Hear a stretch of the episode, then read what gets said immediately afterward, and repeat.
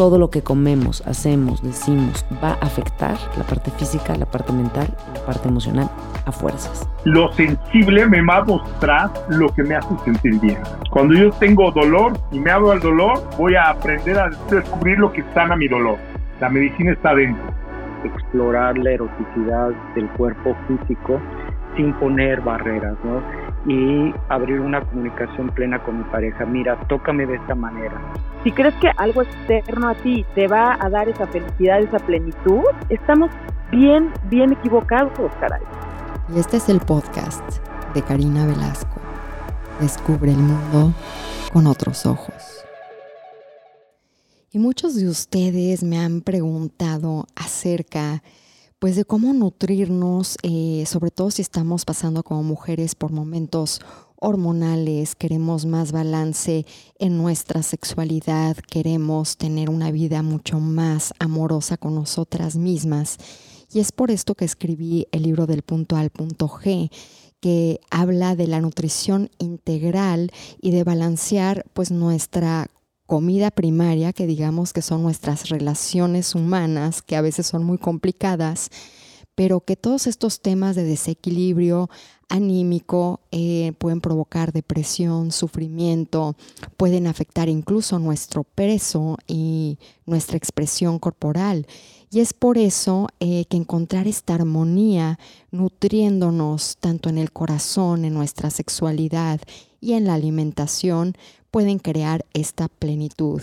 Si estás lista para liberarte y experimentar el amor y el sexo a su máxima expresión, ve ahora a tu tienda, a tu librería o online y compra del punto al punto G. Hola y bienvenidos al podcast y gracias a todos ustedes por sus comentarios eh, tan lindos acerca de cómo este podcast les ha abierto los ojos, que les ha dado mucha información, en el cual han resonado con muchos de los invitados y ya tomado cursos o leído libros y pues gracias a todos eh, por seguirme en Spotify y en mi YouTube para enterarse cada semana de estos temas acerca de la transformación y la conciencia personal. Y hace unas semanas, bueno, ya meses, eh, tuve la oportunidad de entrevistar a Janina Tomasini acerca de la sabiduría psicodélica y fue un hit. Hubo, hubo mucho interés acerca de ese podcast y darle continuidad a esta plática que creo que es tan importante en estos tiempos. Y hoy la vamos a manejar de un ángulo muy distinto eh, en base a terapia con psicodélicos. Y quise invitar a la doctora Joyce Braverman. Joyce es médico cirujano, egresada de la NAWAC, hizo su internado de pregrado en Houston y posteriormente trabajó como asistente quirúrgico en oncología pediátrica. En el 2017 fue directora médica en investigación en el startup MedIntelligence en Tel Aviv de medicina personalizada y en el 2018 hizo la certificación en investigación y terapia psicodélica en California.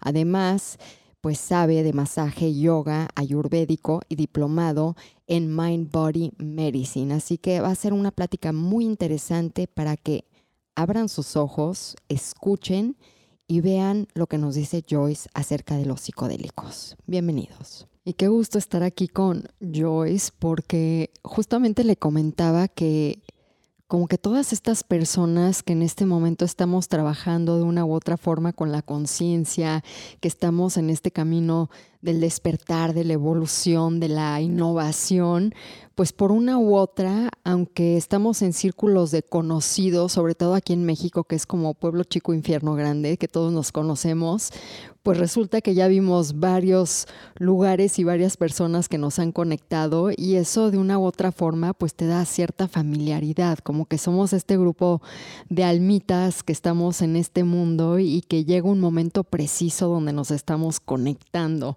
Y no sé, seguramente les pasa a ustedes, ¿no? Que estamos en un momento donde dejamos ir muchas amistades y empiezan a llegar a nosotros personas que nos pueden nutrir, que nos pueden elevar, de las cuales podemos aprender y por eso a mí en este podcast me encanta presentarles a gente que a lo mejor no conozco tan bien, pero que sabes que de almas estamos aquí eh, juntas pues para un bien común, para una evolución.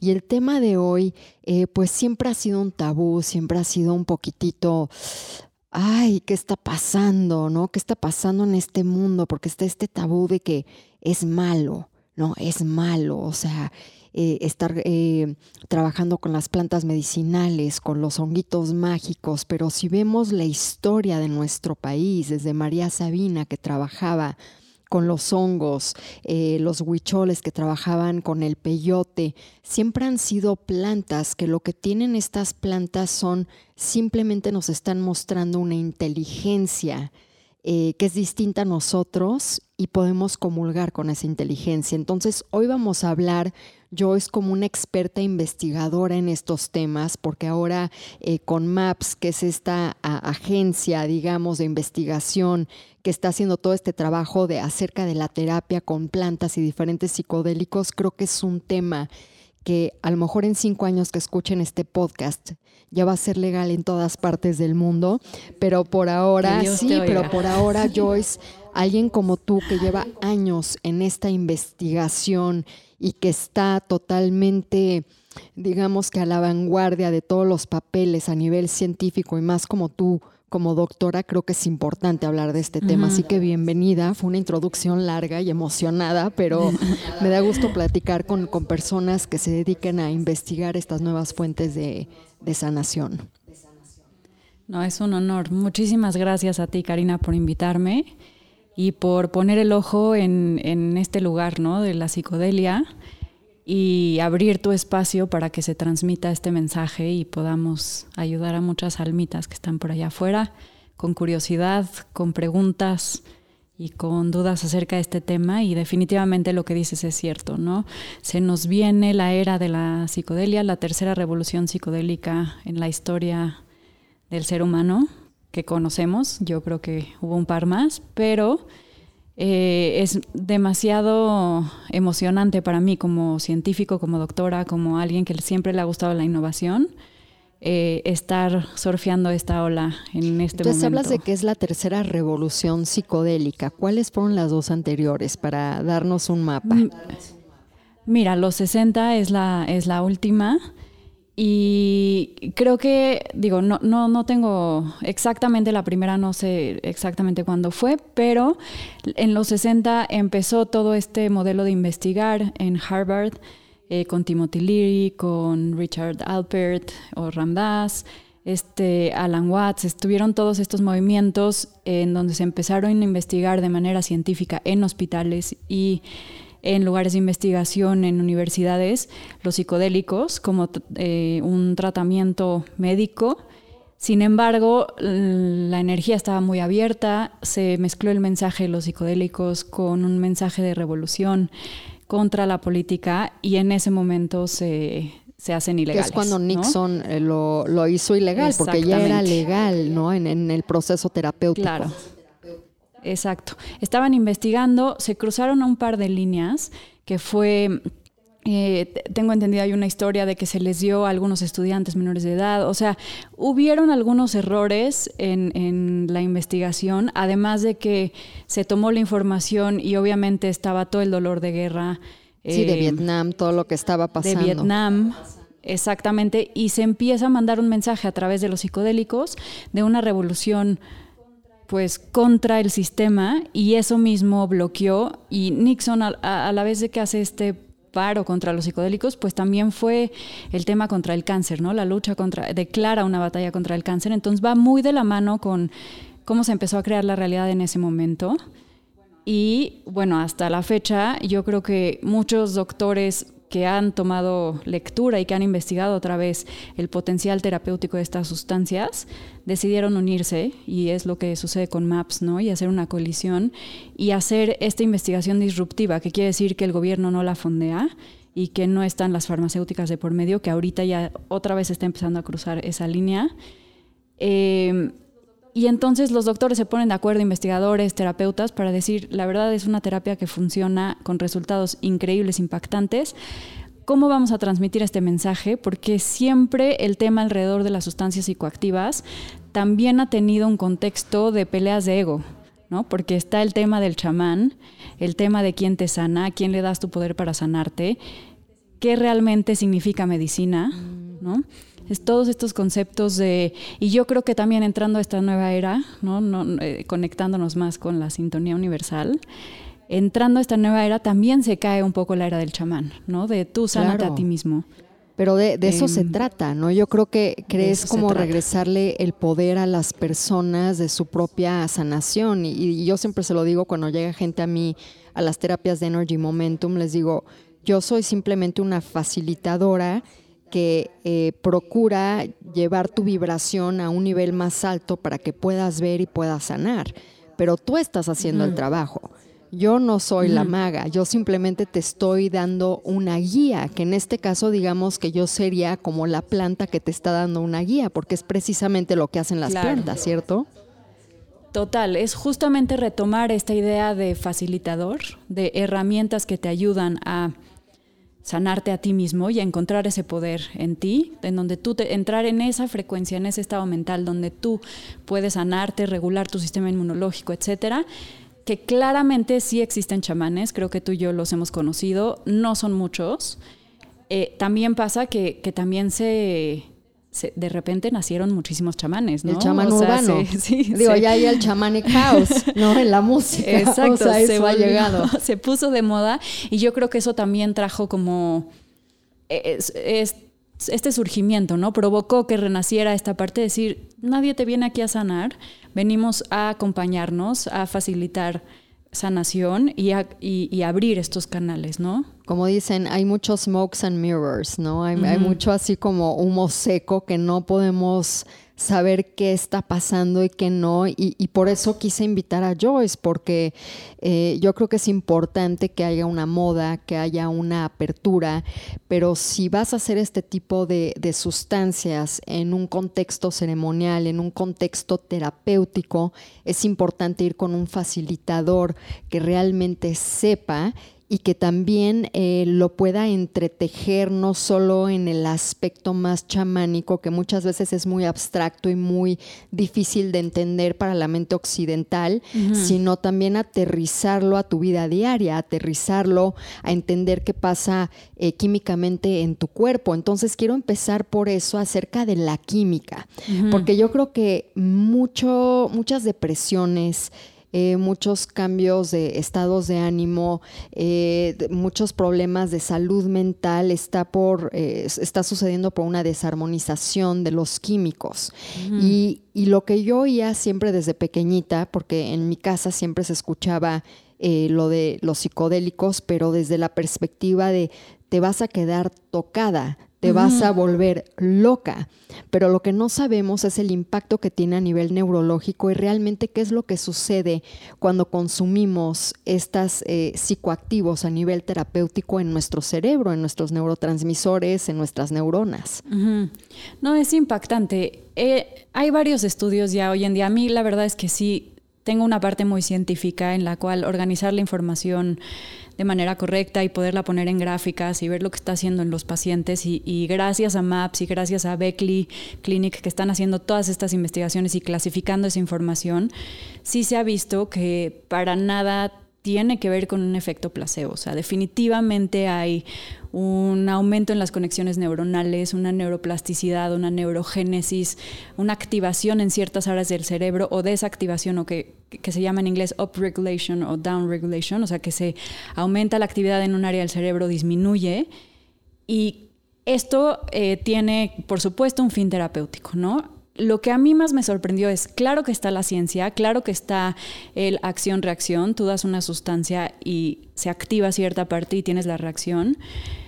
Sin embargo, lo que más me enamoró de estudiar investigación y terapia psicodélica fue que la sanación es equivalente, es directamente proporcional a la experiencia mística que tú estés teniendo. Entonces, entre más contacto con Dios tú tengas en una experiencia, con un psicodélico de manera terapéutica, es más probable que tú sanes a lo que veniste a sanar. Entonces, es la brecha. Wow, esa es, esa es la unión.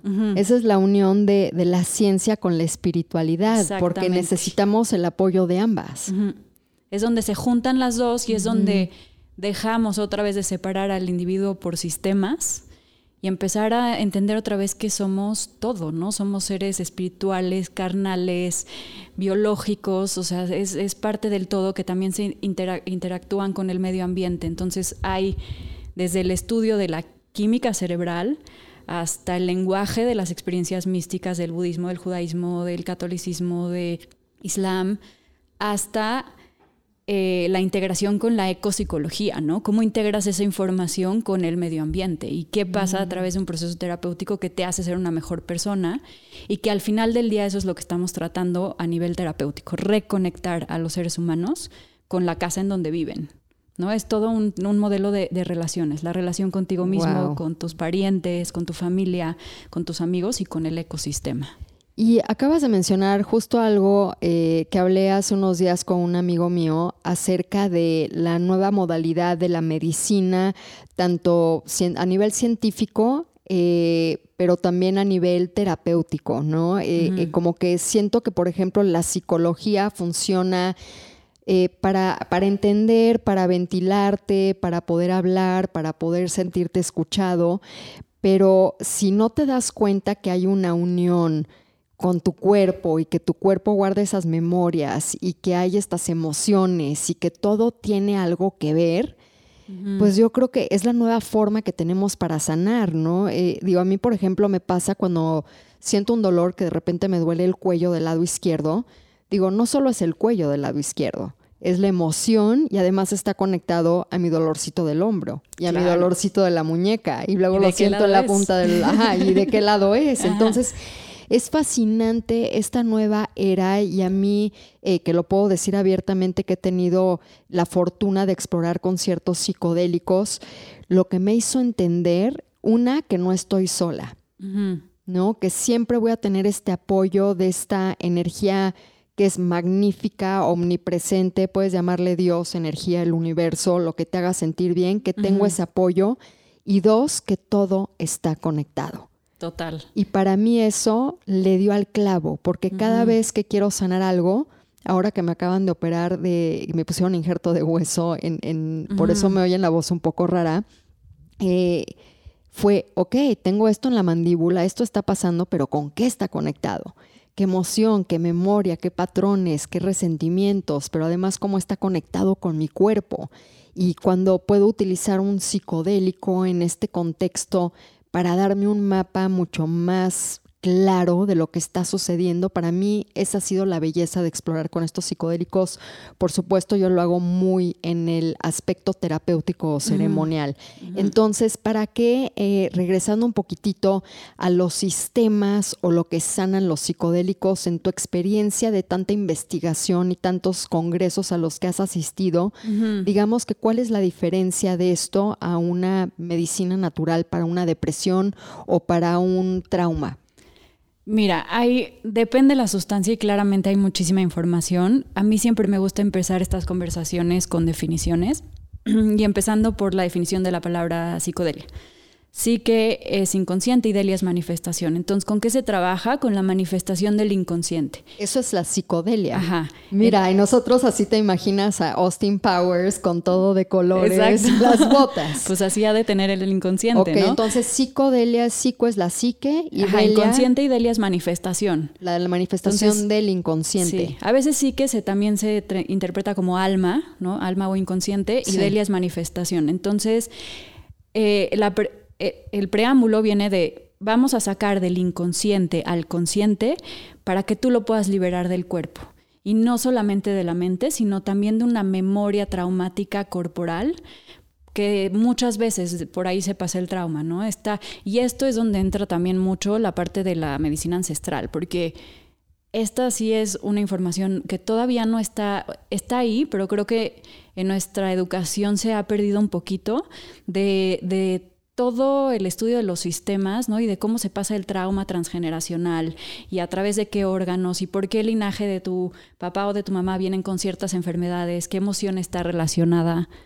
Em, y bueno, así empezamos, ¿no? Con psicodelia. Así se trabaja, em, empezando por ahí. Entonces, eh, se trabaja en sacar de, digamos que de tu lado oscuro, lo que llamaría eh, Carl Jung, que es lo que desconoces de ti, tanto positivo como lo no tan padre, ¿no? Por, por decirle, sale a la luz, es, es releva, revelado para ti y de ahí tú lo puedes trabajar y lo puedes liberar. Exactamente, esa es con la información con la que se trabaja a nivel terapéutico, ¿no? ¿Cómo, ¿Cómo vamos a interpretar esa? Es entre tu interpretación, en tu percepción, entre todo lo que traemos de educación, entonces vamos a agarrar toda e, esa información para poderla trabajar de manera terapéutica. Ahora, ¿para qué sirven los psicodélicos y cómo se están clasificando actualmente?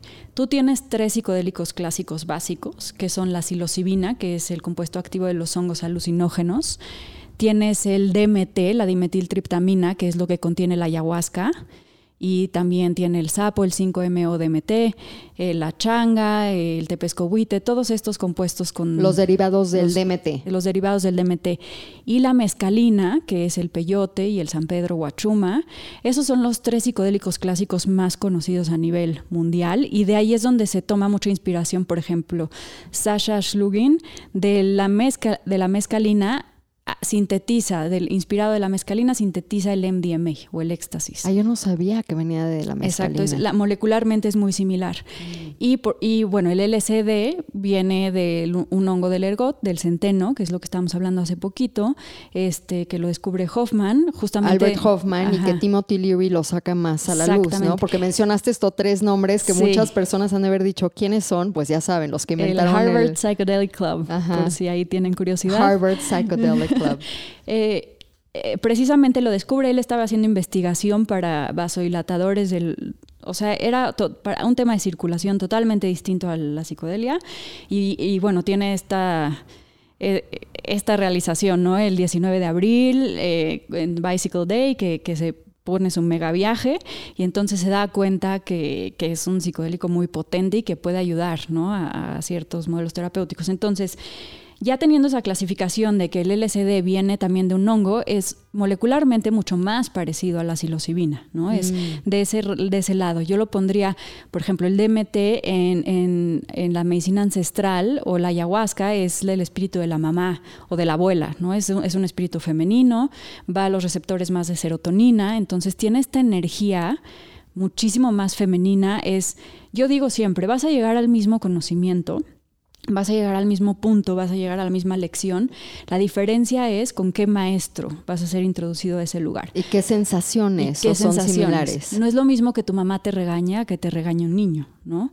o tu abuelo. O tu abuelo. La, cosa sí cambia según, y depende qué tipo de voz tú aprendas más, también qué tipo de sustancia sea mejor para ti. Ok, entonces si mi maestra en este caso es eh, la abuela, la mamá, ¿no? La mamá, eh, la serotonina, ¿cuál es la diferencia? ¿Cómo, ¿Cómo voy a aprender? ¿Cómo me va a hacer ver mi mamá en este caso? Estamos hablando de la ayahuasca, del DMT, sí. Eh, a comparación de otras. Mira, tenemos estas características. Es un proceso muy visual, es un proceso muy amoroso que te reconecta mucho a mi interpretación con el elemento agua, ¿no? Porque hay mucha purga, hay mucho llanto, entonces sanamos a través del elemento del agua. Eh, es un proceso que, que definitivamente te, te te pone muy feliz, ¿no? Por estos receptores, pero también he notado yo en experiencia, en observación clínica, que la ayahuasca funciona mucho para temas de fertilidad femenina, ¿no? Mm. Siempre que hay problema de embarazo, de útero, de sanación del linaje femenino, creo que es una planta maestra que te puede ayudar muchísimo. Y cuando dicen, porque digo, yo no he tenido oportunidad de explorar una dosis completa de, ayahuasca en este caso, pero cuando hablan de me regañó mi mamá, ¿Tiene que ver como cuando te regañaba tu mamá y por eso es tan fuerte o no? Claro, total y absolutamente. No es lo mismo que tu mamá te quite al exnovio de encima y te diga, aguántate el chanclazo, ¿no? No es lo mismo. Mm, el chanclazo de mamá. El chanclazo de mamá a que si estás trabajando con psilocibina los hongos, que claramente María Sabina lo tenía el espíritu y los niños santos, ¿no? Un niño es juguetón, no es femenino ni masculino, es una enseñanza ah. muchísimo más sutil, más divertida y a veces no aprendemos cuando un niño nos dice, ¿no? A veces necesitamos varias tomas, ¿no? Que, el niño ya nos repitió tres veces y tú no le Pero me encanta cómo le explicas porque ahorita estoy integrando cosas que digo, claro, por eso me sentí más cómoda. Claro. ¿No? Porque también es, si estás tú conectada con tu niño interno sí. y, y, escuchas a los niños, digo, yo en este caso siempre digo, por ejemplo, que mi sobrina Emma es mi maestra. 100%. Pues estoy más receptiva al chanclazo de mamá. Entonces, pues, entonces a lo mejor los honguitos son una medicina más adecuada para mí. Y también porque en esta época, en la época que estamos viviendo, la enseñanza ya no es tanto a través del miedo y el castigo, ya estamos cansados de eso. Sí, ya. Entonces sí se viene un aprendizaje de, de, de hermanas, de hermanos, de, de, un nivel un poquito más eh, a la par, ¿no? Del, mismo, de la misma altura.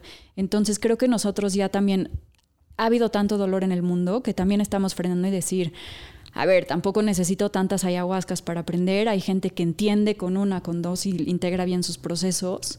Evidentemente hay gente que está en un camino de adicciones que sí necesita el regaño de una mamá o de un abuelo porque no está pudiendo con, con esa educación, con esa contención, con ese el tema de los de los límites, ¿no? de los boundaries.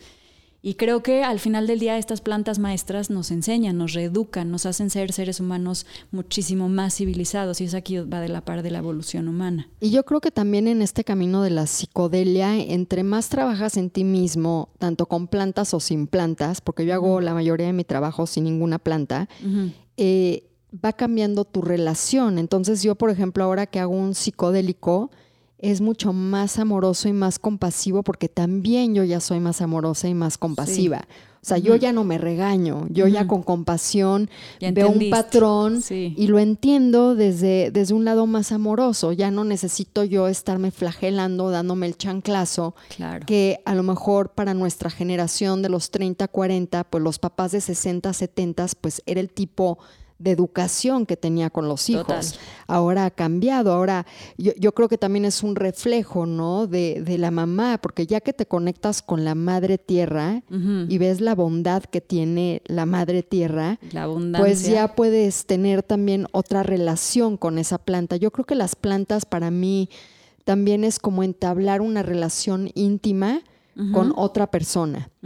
Y empezar a entender y empezar a, tener esta receptividad de escuchar. Claro. ¿No? Lo que te quiere decir y lo que ve en ti. Sí. Pero no, pero lo que me gusta es que lo que ve en ti desde una forma objetiva, no es de, porque es una inteligencia, no es otra persona viéndote a ti. Claro.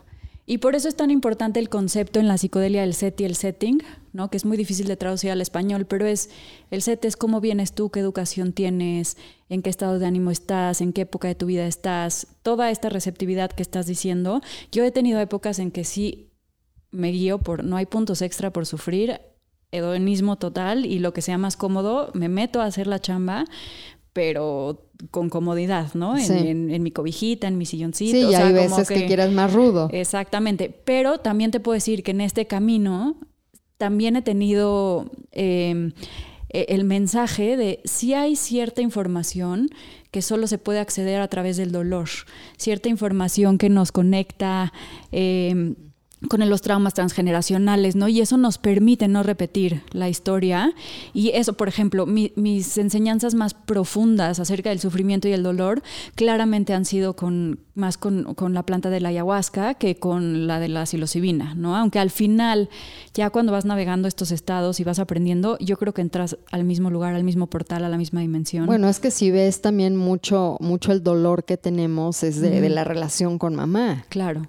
Claro. ¿No? Y, digo, que, que con, con, con, tu niño interno, ¿no? Como que una vez que conectas con tu niño interno, eh, eh, y digo, y, y, lo que me dijiste ahorita me encantó, porque la psilocibina, los honguitos, es, es como descubrir, ¿no? Es, es, este sentido de curiosidad, muchas sensaciones, pero es como, como cuando, no sé, me llegó a mí una memoria cuando llegué de chiquita y vi un carrusel y era como, wow, y claro que me subí al caballo y me resbalé y me caí, pero me volví a levantar y no hay problema, es, es, mucho más dulce en ese sentido, pero quiero, quiero hablar un poco acerca del DMT, ya vimos que es como más este maestro mamá, eh, la psilocibina serían los, niños.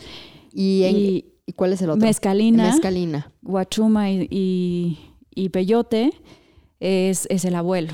¿no? Mm. Entonces déjame te hablo tantito porque te acabas de contestar tu pregunta de por qué sirve para depresión. Ok. ¿No? Porque te regresa los, la psilocibina, que está muy estudiada en microdosis, en macrodosis, para temas de depresión y para ayudar a morir, ¿no? Y ansiedad relacionada con diagnóstico de cáncer son las investigaciones que más se han hecho. ¿Por qué te ayuda? Uno, porque te permite volver a, tocar o reconectar con tu niño interno y a ver el mundo otra vez con esos ojos que normalmente en la depresión están apagados, ¿no? De que todo te sorprende, de que hay un significado en la vida, de que las cosas son hermosas, de la simpleza de los detalles pequeños. Y es precisamente por eso, a nivel eh, coloquial, ¿no? que te puedo explicar que por qué sirven depresión y sirven depresión resistente a tratamientos eh, antidepresivos. Hay un estudio, ahorita seguimos con la mezcalina si quieres. ¿qué, qué, activa? Activa el receptor de la serotonina, va directo. Sí, también.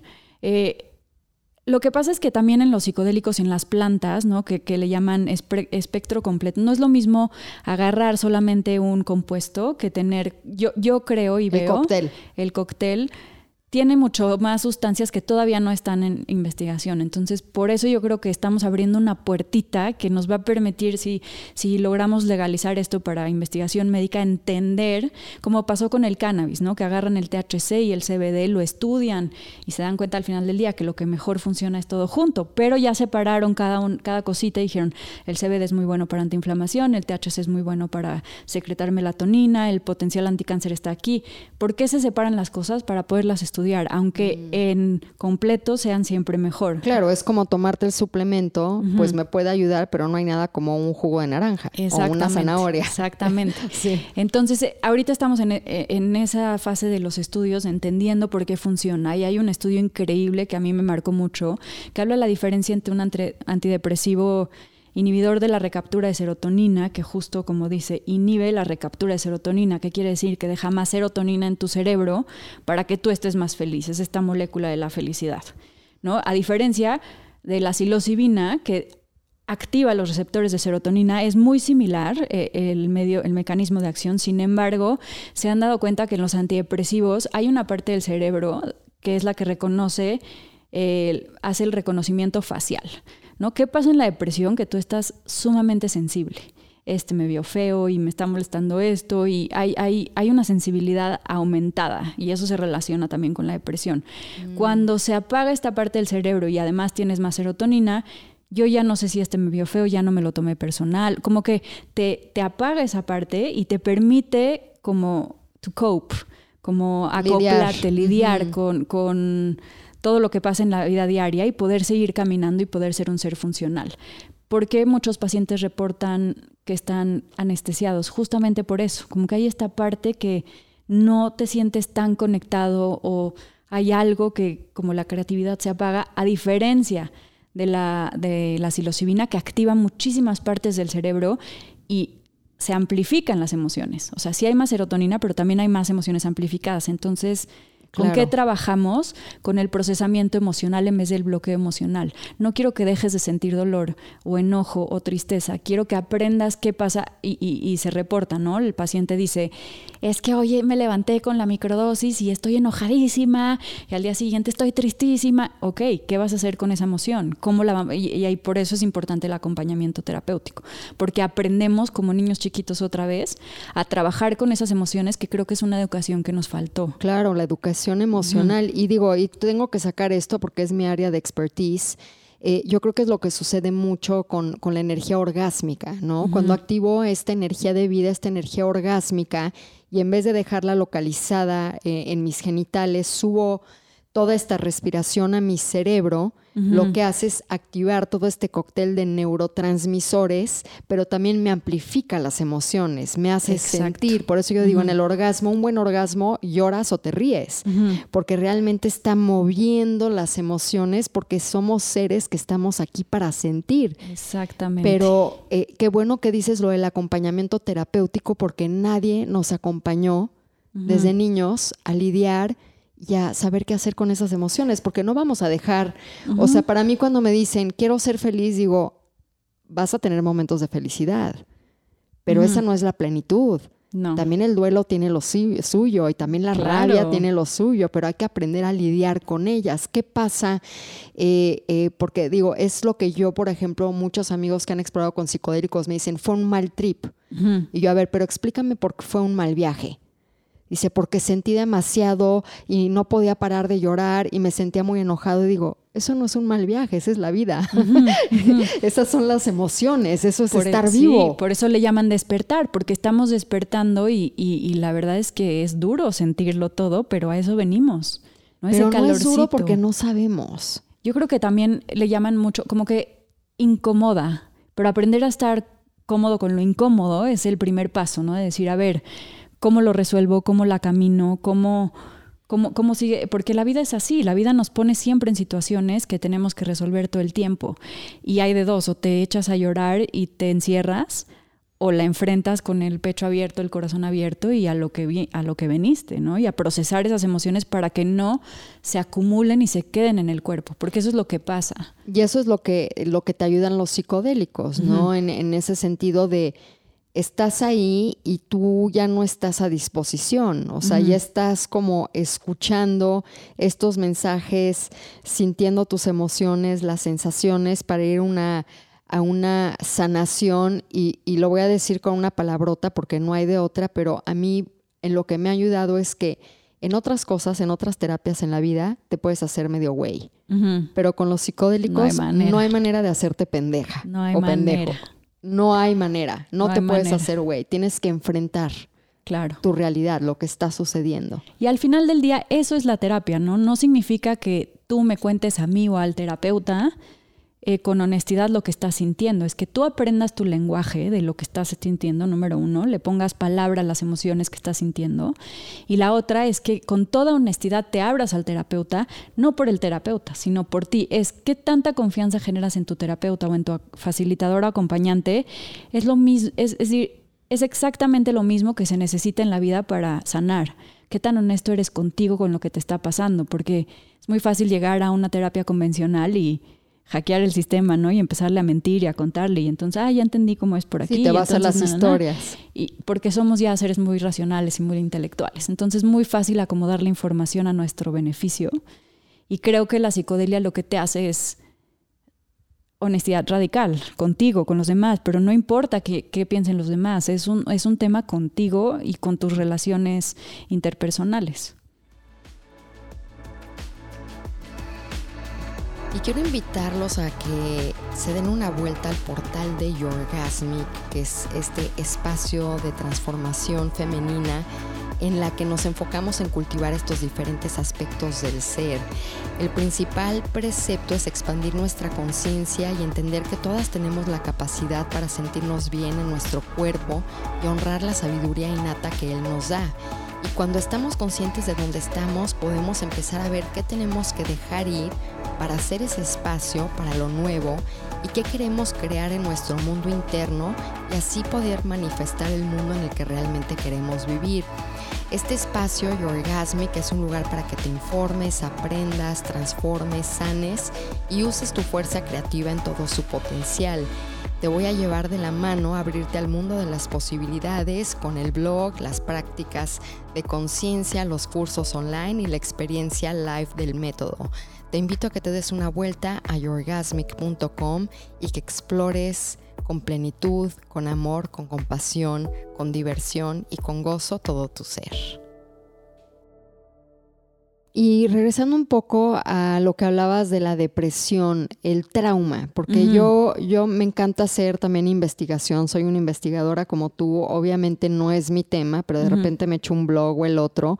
Y hace poco leí una noticia acerca de que muchos eh, ex veteranos de la guerra que sufrieron de traumas muy fuertes en MAPS están haciendo un estudio de terapias con MDMA con ellos para sanar eh, esos, esos procesos y esas vivencias tan terribles que tuvieron en la guerra, porque es que ayuda a traumas, eh, pues como en este caso de asesinatos, eh, granadas, sangre, secuestros, torturas, o sea, cosas ya muy, muy, muy, fuertes.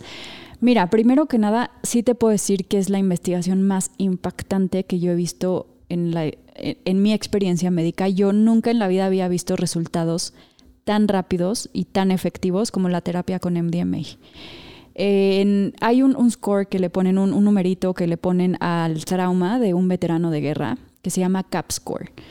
Y en tres sesiones de MDMA, de éxtasis, los, los veteranos pasan de, de, un, de un score de 150 a 5 en tres sesiones, que es algo que jamás se había visto antes en la medicina, en la psiquiatría convencional. Entonces, ¿qué es lo que sucede a nivel cerebral? Nosotros tenemos en el cerebro esta parte que es la amígdala, que por ejemplo, cuando tú te, desde chiquitos, ves el fuego, metes la mano al fuego y la amígdala en ese momento siente peligro y entonces se programa, ¿no? Y se, se activa ya la siguiente vez ni siquiera lo tienes que pensar, no lo tienes que hacer, tu mismo cuerpo se va a alejar, la mano se quita del fuego. Eso es lo que hace la amígdala. ¿Qué pasa cuando exponemos a un ser humano a un evento traumático de guerra, a estas situaciones que me dices que son una barbarie, un abuso? La amígdala se queda hiperreactiva. ¿Ok? Se queda hiperreactiva. ¿Qué pasa? Que con un estímulo, exacto, con un estímulo muy chiquito que te recuerde, no a ti en, conciencia, a tu cuerpo le recuerde una situación similar, se va a activar esa amígdala como si hubiera un peligro. ¿no? Estamos todo el tiempo en, respuesta al estrés. Entonces, digamos que, por ejemplo, para poner un ejemplo, si yo estuve en una guerra y estoy aquí y de repente oigo que un escape de un coche le hace pum, me tiro abajo de la mesa. Exactamente. Mm. Te reactiva esa memoria y realmente es un mecanismo de supervivencia, ¿no? eso está hecho para que tú, algo le pasó a tu cuerpo que te está diciendo sobrevive de esta manera. Pero ya se queda programada la queda programada la amígdala. Entonces hay que desprogramarla. ¿Qué hace el MDMA? relaja la amígdala, la desbloquea. Entonces, podemos entrar a trabajar con el paciente, hablar del trauma sin que haya respuesta corporal. Mm. El paciente me puede decir, viví esto, vi estas escenas, me acuerdo perfecto, pero ya no está temblando, ya no está cerrado en el cuerpo, ya no está en este sistema de llorar, de, de, de, tener una reacción corporal física fuerte que le impida llegar al recuerdo exacto para poder liberar, porque como te dije, el principio es sacar del inconsciente esa memoria, ese evento traumático, esa bomba que explotó, ese amigo que se le murió enfrente, para poderlo liberar. Si él no se acuerda, si no revivimos el trauma, no se libera. Entonces hay que revivir el trauma, ir a la memoria, sacar la memoria a través de un proceso terapéutico, que en este caso está facilitado con el, por, con el MDMA. Y terapeutas entrenados que van sacando con preguntas dirigidas Exacto. Y, con muchísima contención que el trauma se empieza a liberar. Pero ¿cómo, cómo liberas el trauma? Pues es una mezcla entre hablar, hablar, hablar y hablar y hablar hasta que lleguemos al clavo y trabajo corporal. En esta terapia también se usa muchísimo el tema de masaje, el tema del tacto, compasivo, el de estar acompañado con la, con la persona que se sienta en un lugar seguro nuevamente, porque ¿qué pasa con estos seres humanos que han perdido la confianza?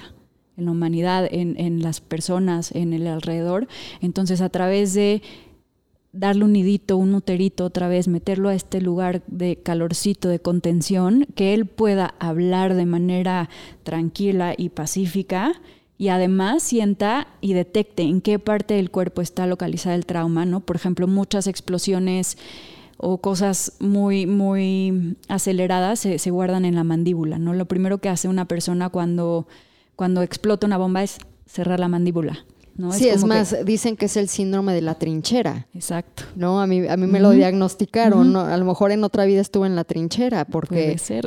Ajá, la, gente que, por ejemplo, la noche estamos... que tenemos que usar las guardas, ¿no? Porque si no estamos apretando... Enojo, enojo atorado de quién sabe dónde. Exacto. Como dices tú, o sea, no solo es tu historia personal o tus educadores eh, primarios, que pueden ser tus papás, tus abuelos, sino es de linaje, ¿no? Cargamos memorias. Total. Y eso es siete generaciones atrás. más o menos. se sabe hasta ahorita siete generaciones. Yo creo que obviamente debe ser más. Pero, por ejemplo, traumas de guerra los tenemos en nuestro cuerpo todavía. Somos generaciones muy cerquitas a muchas guerras todavía. No, y más si vienes, por ejemplo, de una mamá y de una abuela. Mi abuela vivió en la guerra. Eh, Echaron un bombazo en su casa en Alemania y ¡pum! O sea, perdieron todo, todo, todo, todo. Y mi mamá nació en la posguerra en esa hambre donde de repente tenían cinco papas en una semana. Claro. Entonces, eh, digo, yo no estoy aquí, pero a lo mejor mi mandíbula está trayendo esto y si hago, porque yo ya lo vi en, en, Huachuma, en San Pedro. Y a mí lo que me gustó, por ejemplo, de, de Huachuma, eh, en, esta ocasión ya yo lo hice en grupo y no fue mi primera experiencia, pero yo siempre siento con Huachuma, eh, que podría ser el abuelo, que ahora vamos a hablar de eso, esta contención. O sea, que aunque no hay nadie tocándome físicamente, siento que traigo una cobijita que me acompaña todo el tiempo en esta experiencia. me siento acobijada, me siento segura. Y yo creo que eso es bien importante para el proceso de sanación. Ahora, ¿qué hablamos de, de Huachuma y de la mescalina en general, que no solo van al receptor de la serotonina, también van a la dopamina? ¿Y cuál es la diferencia de la dopamina y la serotonina? la serotonina es felicidad y la dopamina va más relacionada con el tema de la adrenalina. ¿No? De la emoción, del impulso. Y, del impulso. Entonces, también es una energía muchísimo más terrenal, porque es grounding, te, te aterriza. ¿no? Entonces, esa parte de estabilidad, esa parte de manifestación, esa parte de tener la cosa más clara, de una energía un poquito más masculina, más estructurada, eso es más dopamina. ¿No? Mm. El MDMA que viene de, inspirado en la mescalina, este, no es un psicodélico como tal, se clasifica como empatógeno, que quiere decir que te permite relacionarte con el otro. Eh, también, también se ve que se ha activado también la oxitocina. Entonces es, es esta parte, yo creo que con la mescalina un poquito más de no solo estar feliz, es también estar aterrizado y estar en la realidad y estar más despierto y más alerta, ¿no? Eh, tú pruebas un poquito de mescalina y toda la, parte visual se, se hace más finita, se magnifica y se usaba para cazar. O sea, pensando un poquito en lo caminar. que hacía, estamos más alerta, estamos más vivos, estamos más presentes. No es lo mismo que el honguito que te vuela un poco, sería más elemento aire, ¿no? Que te vas y saltas como los niños. Yo creo que la mezcalina es un poquito más de aterrizarte, de energía masculina, de manifestar, de y vas trabajando con distintas energías, ¿no? Te lo explico así en, varios lenguajes, pero creo que mucho es también qué elemento te falta a ti como ser humano, qué, tienes que trabajar. Si eres muy aire, pues obviamente la mezcalina te va a hacer muchísimo mejor. ¿no? Yo soy muy aire. Si eres muy tierra, pues obviamente lo contrario, ¿no? Entonces vas, vas un poquito balanceando en todos los sentidos. ¿Cuál tiene fuego? Híjole, yo creo que la que más me pareciera que pudiera ser fuego es la ayahuasca, porque va muy relacionada con el, estómago, ¿no? Que es el órgano del fuego y ahí la purga y la. Pero en general yo el fuego siempre lo he clasificado como en medio. Siempre es un acompañante de todos, ¿no? Es el que nos protege y nos guía y nos ayuda a quemar todas esas energías que no podemos procesar. Oye, parte, de transmutación. No, pero aparte me encanta tu lenguaje porque eso es lo que aprecio mucho. O sea, tú estudiaste para ser doctora medicina tradicional. Médico eh, cirujano. Médico cirujano. Y además tienes este, este contexto místico. Sí. Eh, este contexto místico, ¿cuándo lo incorporaste? ¿Y qué sentido le dio a tu visión y cómo entendías al cuerpo humano y las enfermedades desde el aspecto pues más tradicional. Claro, justo pasa cuando veo muchas limitantes en la medicina occidental y que falta la medicina, que apenas está llegando la medicina integrativa y la medicina funcional. ¿Qué pasa? Que estamos, estamos educados en un sistema en un sistema occidental donde es todo muy científico y de repente empiezo a estudiar medicina y veo que la medicina china también es increíble para ciertas cosas, que hay otros sistemas de medicina tradicionales impresionantes que clasifican al hombre con elementos, ¿no? Todo se compara desde que empezó la medicina con Hipócrates, el balance entre la bilis y el fuego, y de, la historia de la medicina viene en esas raíces, sin embargo se han, se han perdido con el tiempo, y a mí siempre me dio muchísima curiosidad poder ser esta como traductora de en el mundo médico, porque al final del día son patrones y es lo mismo. Simplemente mm. lo que está cambiando un poco es el lenguaje, pero estamos hablando, eh, tú vas con unos otomís, vas con eh, chamanes de, México, vas eh, a Siberia, vas a Gabón, vas a donde quieras y estamos viendo cosas muy similares, ¿no? Los elementos, qué es lo que nos compone, qué balance se necesita en el cuerpo, qué, porque hay gente también, la medicina ayurveda, ¿no? Pita, bata, capa, o sea, sí, sí hay una relación y creo que las plantas también se trabajan similar, ¿no? se pueden clasificar las cosas con, patrones. Ya vimos mucho, digo, llevamos hablando 40 minutos acerca de los beneficios que tiene e, esta medicina y la psicodelia, pero quiero preguntarte cuáles son los miedos a los que nos confrontamos para digamos que eh, muchos de ustedes a lo mejor tienen curiosidad y a lo mejor todavía sienten este tabú o este miedo a me voy a quedar loco pegado en un viaje, eh, es algo malo, es algo del diablo, eh, es algo ilegal, o sea, hay muchos, muchos peros eh, y muchos eh, cuestionamientos que nos hacemos todavía por la desinformación que tenemos acerca de la psicodelia. ¿Cuáles son los miedos que tú has visto en las investigaciones y qué es lo que hacen las personas? Digo, porque todo ahora son pruebas, ¿no? Lo que está haciendo MAPS, todas estas investigaciones es gente que pues vente, anímate y que a lo mejor nunca ha hecho psicodélicos en su vida. ¿Qué, ¿Qué es lo que sucede? ¿Cómo trascienden y se animan a explorar esto? Pues bueno, primero es quitando el tabú de, de, me quedo en el mal viaje, ¿no? Porque de hecho, un, en el término terapéutico no se llama mal viaje, se llama viaje challenging, retador, un viaje retador. Y justamente esos viajes son los más terapéuticos, ¿no? Son los que a veces más este, información terapéutica tienen. Ahora, sí ya apenas estamos investigando, sí está empezando otra vez pero por otro lado, las culturas ancestrales las han usado por todo el tiempo del mundo. Entonces, información siempre ha habido. Y yo creo que el miedo más grande, uno, es abrirnos tanto a estas energías que las agarre la farmacéutica que ya está sucediendo, ¿no? Y todos los, los efectos que tiene esta parte de que se comercialice algo que eran tradiciones milenarias. Eh, la otra es, como somos una cultura occidental, no es lo mismo, no podemos sanar a través de una cosmovisión que no es la nuestra. Entonces tenemos que pasar el lenguaje terapéutico occidental como medicina. Entonces, si es una medicina, ¿cómo lo vas a tomar? ¿Con qué respeto? Pues no te lo vas a tomar en el antro, no te lo vas a tomar en una reunión. Claro, es como tu antibiótico. Tiene que ser a la misma hora con alimento, porque si no te hace daño, no puedes hacer 10 días cuando te dicen que 7 días, es lo mismo. Es lo mismo. Entonces, tomárnoslas un poquito más en serio, ¿no? La medicina realmente es medicina. Y cómo lo traduces tú en tu cultura, que es una medicina.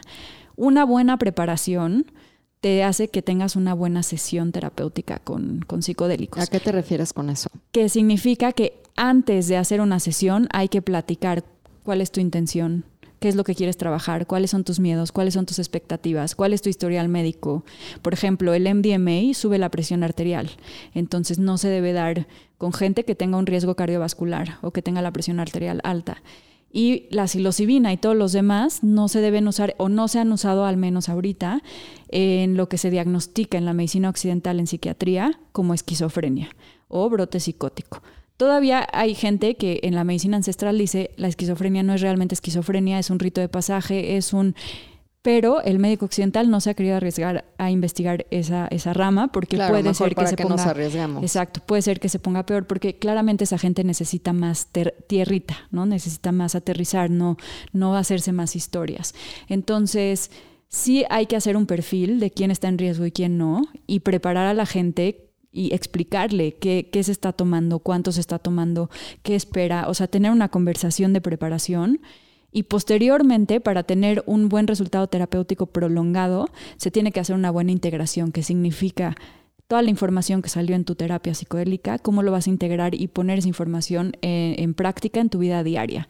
Y eso es lo Para que, que realmente puedas cambiar tu vida, si no solo se queda en leer un libro y entendí esto. Exacto, cambio de hábitos, cambio de patrones, reconocimiento, autorreconocimiento de qué, qué loops o qué me, me estoy volviendo a meter, qué estoy repitiendo, qué no estoy aprendiendo qué no estoy viendo constantemente y, me, y choco con lo mismo. Y y también lo que te puedo decir de, de, esta mm, terapia, lo más importante es que no te digan el, terapeuta qué es lo que estás haciendo mal, que tú solito llegues al reconocimiento de, ese loop, ¿no? Mm. Y eh, esto también es lo que se ve mucha que de nuevo de darle el poder al gurú o al doctor es el facilitador, te regresa el poder a ti para que tú lo descubras. Yo te cuestiono, yo te llevo de la mano, yo te ayudo a hacer las preguntas correctas, pero jamás te voy a decir lo que yo veo, porque sí se ha visto que cuando te dan la respuesta fácil, se vuelve a repetir el error. Es como si vas a una terapia, por eso dicen que una terapia psicoélica puede llegar a, ser equivalente a 10 años de terapia convencional. porque el momento en que tú te das cuenta de tu error, obviamente avanzas años luz. Eh, regresando un poco a las investigaciones, porque ya nos, ya nos hablaste eh, como si fuéramos a ir a una terapia, ¿no? Que yo creo que es importante eh, por si ustedes quieren hacer su propia investigación y encontrar a alguien que, que, puedan seguir estos tips. Pero regresando un poco a las investigaciones, antes de grabar esto, me dijiste algo muy importante y quiero hablar contigo. hablando del caso del cáncer. Muchas de estas terapias, yo, he conocido a personas que han ido a esta clínica en Costa Rica em, a hacer ayahuasca, que han tenido cáncer y entran en remisión.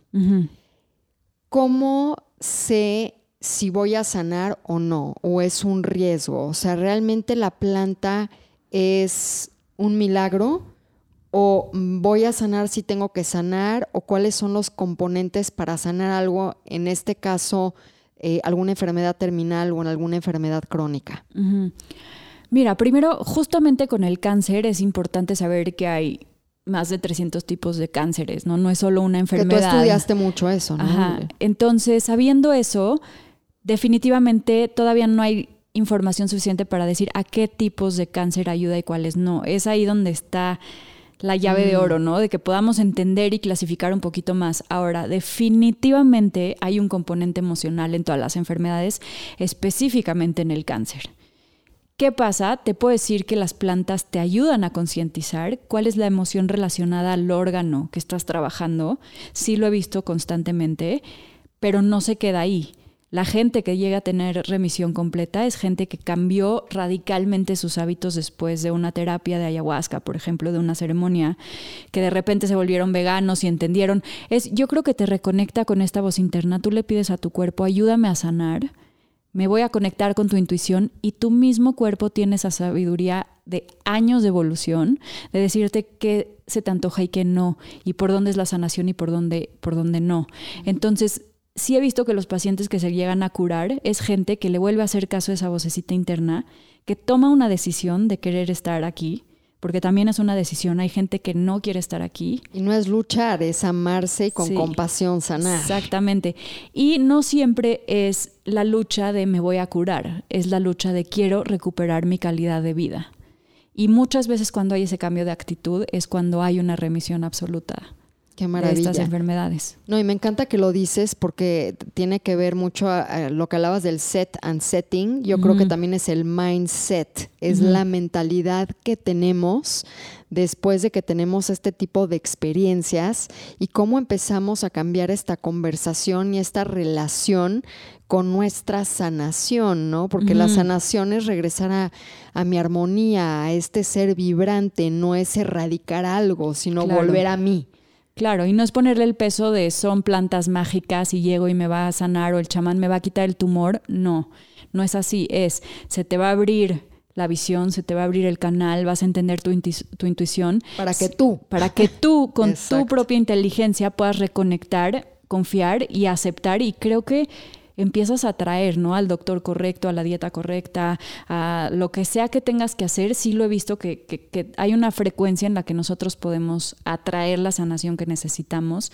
Con estas sincronías nos llega, ¿no? Que el amigo de no sé quién es terapeuta y te empiezan a llegar esas sanaciones y, te empiezan a llamar. Y te empiezan a llamar. Es un llamado, ¿no? A mí, por ejemplo, Guachuma fue un llamado. O, por ejemplo, ahora que tengo la curiosidad de hacer una terapia con MDMA, también ya me empiezo a conectar con dos, tres personas en el mundo, ¿no? Conozco una en Nueva York, otra en Londres, otra aquí, que digo, a ver, y ya ver con quién resuenas y con quién te animas a hacer esa terapia. Pero yo creo que es importante y le diste al clavo, y justo hablaba esto con Wada, mi coach, hace unos días, que existe todavía esta mentalidad de que cuando trabajo con la herbolaria, con las plantas medicinales, los hongos medicinales pueden ser el shaga, el rishi shaitake, no necesariamente la psicodelia. Cuando voy con un healer, con un facilitador, cuando vienes conmigo, con, gente que, nos dedicamos a ayudarte a que recuperes a tu sanador interno, eh, esperan que sea magia, ¿no? y que vayas a una sesión y que se resuelva. Y, yo creo que es importante saber que esto requiere de tiempo y, en este caso de terapias, así como no puedes arreglar algo en una terapia y tienes que ir con un terapeuta 12 sesiones mínimo para arreglar algo, 24 sesiones, no va a ser la píldora mágica. Eh, esa, pues ve y tómate un Tylenol y olvídate de tu dolor de cabeza, de cabeza, pero no sabes de dónde viene el dolor de cabeza ni lo vas a descubrir. No, es, es muy diferente. También entender que por eso el proceso de trabajar con la psicodelia en terapia son muchas horas, que ahora me dirás cuántas horas son, y también eh, cuánto tiempo de integración requiere esta experiencia, para que la gente que quiera animarse, saber cuántas horas dura la terapia y después cuántas sesiones necesito para poder integrar esa terapia. Mira, la terapia requiere de un espacio de al menos dos días. Son cinco horas de intensidad, de cinco a doce horas dependiendo la sustancia. ¡Wow! Y y posteriormente, yo, yo sí creo que es muy importante, y esto lo aprendí en, en, la escuela de psicodelia, darte el día siguiente de descanso, porque sigue bajando información, sigues teniendo realizaciones. Posteriormente, la integración depende mucho de la persona y depende de qué salió en la terapia, ¿no? A veces salen traumas y abusos que jamás te hubieras imaginado y eso hay gente que necesita cinco sesiones terapéuticas, hay gente que con una y dos libros sale adelante y se dispara a Júpiter. Entonces depende mucho, es individual. También es esta parte que me gusta mucho de personalizar la medicina, de hacer muy individual el proceso, pero de siempre sentirse acompañado y aprender nuevamente a pedir ayuda. No dejar que el terapeuta te diga, son cinco sesiones y tienes que venir. A ver, adultos nos hacemos responsables de nuestra salud y de, de pedir ayuda. Y entonces, si tú con una sesión no tuviste, hay que pedir la que sigue y hay que estructurar. Y Estábamos hablando, porque ahorita ya, digo, ya, ya vamos un poquitito más allá del tiempo, pero ustedes van a estar picadísimos como yo con este podcast, porque tengo muchas preguntas. Hablábamos antes de entrar al aire de uno de los miedos es descubrir cosas que yo no quiero saber. A ver, ¿cómo está eso? Uf, eso está fuertísimo, porque yo creo que en inconsciencia estamos repitiendo patrones que es mucha gente lo que le llama el karma, ¿no? O lo que nos viene pasando nuestro linaje masculino o femenino. Y de repente entras a un proceso terapéutico en donde te das cuenta que atraes a cierto tipo de hombres o de mujeres o estás metido siempre en la misma dinámica en donde te peleas con ciertas personas y hasta que no te das de topes y no te das cuenta, eh, no sales de ahí. ¿Qué pasa con la psicodelia? Que te te abre una honestidad tan radical y una, y una visión de poder, te pone en la posición de observador, como si te estuvieras observando a ti, entonces te estás, es este ojito, ¿no? Que dicen mucho, Illuminati, lo que quieran, pero siento que yo me estoy observando a mí, qué juicio tengo de mí y qué es lo que está pasando. Y tú al ser el observador de tus acciones y de tus pensamientos, te vas dando cuenta que, híjole, me estoy repitiendo esto ya más de una vez ya me pasó tres veces, ya te diste cuenta que tres veces salí con diferentes hombres y me pasó la misma dinámica, ¿será el hombre o seré yo, no? Y también un proceso de, digo, ya para terminar, de perdón, les voy a contar una historia para que vean la sensibilidad y lo fuerte que es con cosas tan sencillas. En el 2012, la primera vez que hice Huachuma, que es San Pedro, que es uno de estos tres psicodélicos, llegó un momento donde estaba yo pues yo creo que en mi cuarta hora, tres horas, estaba en mi pico y vi que estaban repartiendo fruta. Y yo llevaba sin comer fruta dos años, porque dije, no, la fruta no, y solo manzana, y estoy muy keto y no, no quiero fruta. Y dije, voy a, voy a comer fruta. Y agarré ese plato de fruta y empecé a saborearlo y empecé a llorar. Pero fue hasta me llama, hacia ahorita me dieron ganas de llorar, así empecé a llorar y dije, perdóname fruta, o sea, ¿en qué momento te negué de mi vida? Porque ve lo que me hace sentir, ve, siento tu hidratación, siento las vitaminas y tuve una conversación con la fruta pidiéndole perdón, ¿no? Por haberla satanizado, por haberla sacado de mi vida. Entonces, eh, digo, si me pasó eso a mí con un plato de fruta y desde ahí mi relación con el kiwi cambió, pero fueron cosas hermosas porque es este sentido del perdón y de decir cuántas veces limitamos nuestra vida por estas creencias y cuando estamos en esta conexión absoluta contigo y con la tierra y con la planta, eh, en este caso con la guachuma, te das cuenta de, de la gratitud que hay en ti.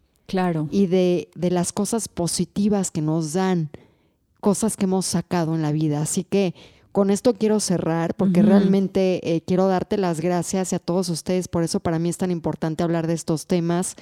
Y me gustaría volverte a invitar, Joyce, Cuando porque quieras. la verdad Hablemos. tienes una, una sabiduría increíble y me encanta tu modalidad desde el aspecto científico. Y aprecio que haya mujeres como tú en este país que estén esta, en esta investigación ardua para que eventualmente esto pueda ser ya una terapia a la que llegas, hablas por teléfono y haces tu cita. Maravill sí, que, que Dios te oiga, ¿no? Como dicen. Gracias infinitas por haberme invitado y cuando quieran aquí estaré. Gracias y pueden seguir a Joyce, este, porque tiene un Instagram, Instagram. increíble. Eh, ¿Cómo estás en Instagram? Además lo vamos a poner en la biografía. DR Joyce Braverman. Me pueden seguir. No, no he publicado mucho, pero prepárense porque estoy preparando algo especial para empezar a informar más sobre investigación psicodélica en español. Perfecto, pero aunque no publica tanto, los posts que publica Sí. están muy buenos, así que tienen que seguirla porque es una puerta de inspiración. Gracias, Joyce. A ti. Y a todos ustedes, hasta la próxima. Y ya tienen el futuro del sexo, porque el futuro es hoy. Y precisamente nuestra misión con este método Yorgasmic es empoderarte en tu sexualidad para que reconectes y redescubras el regalo del placer en su esencia más pura y salvaje y con ello contactes con tu espiritualidad para vivir en plenitud. El método Yorgasmic es una ventana, una nueva perspectiva que resignifica la sexualidad, que utiliza la conciencia erótica y orgásmica para abrir las puertas de la libertad, la energía y el poder personal. En este libro vas a encontrar todas las herramientas para que puedas comenzar a diseñar y a experimentar relaciones plenas y una intimidad profunda de una forma más empoderada y espiritual. Ve ahora a Amazon y a Apple Store y descarga tu libro El futuro del sexo.